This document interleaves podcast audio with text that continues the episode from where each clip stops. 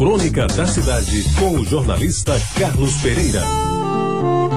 Amigos ouvintes da Tabajara, nesses últimos dias muitas coisas me vêm à memória. A maioria são comparações entre o que acontecia nos tempos de antanho e nos dias de hoje. São reminiscências de outras épocas que vivi e que marcaram de forma indelével a minha existência.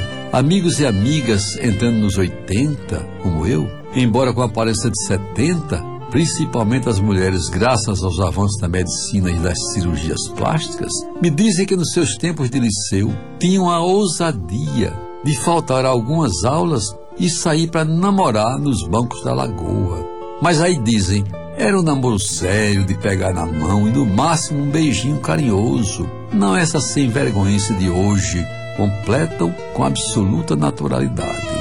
Isso, amigos ouvintes, me faz lembrar como era diferente nas décadas de 40 e 50 do século passado a celebração de Natal e de Ano Novo. Nada contra o que se faz nos dias atuais, quando a comercialização das datas leva as pessoas ao delírio de comprar e comprar, mesmo quando não sabem sequer se vão poder pagar. Pois bem, naquela época, se já havia televisão no Brasil, ela ainda não tinha chegado por estas bandas.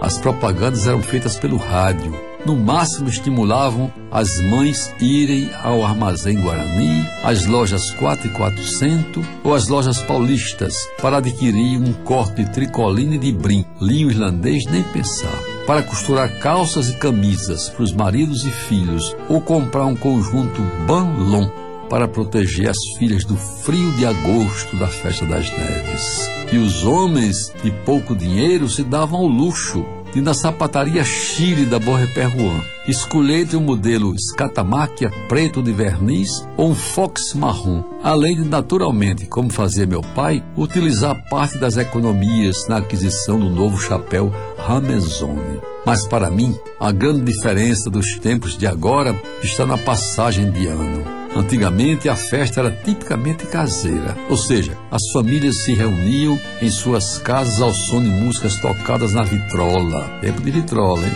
ou radiola, de preferência boleros de Gregório Barrios, tangos de Carlos Gardel ou canções de Carlos Galhardo. A esperar que à meia-noite em ponto a sirene da portela soltasse no ar o seu som estridente, ouvido em quase toda a cidade, e o DSEC, que era o Departamento de Serviços Celestes da capital, desligasse a luz, deixando João Pessoa no escuro por quase um minuto. E quando a luz voltava, amigos ouvintes, as pessoas se abraçavam e os beijos eram raros e muito decentes. Não que os de hoje sejam indecentes.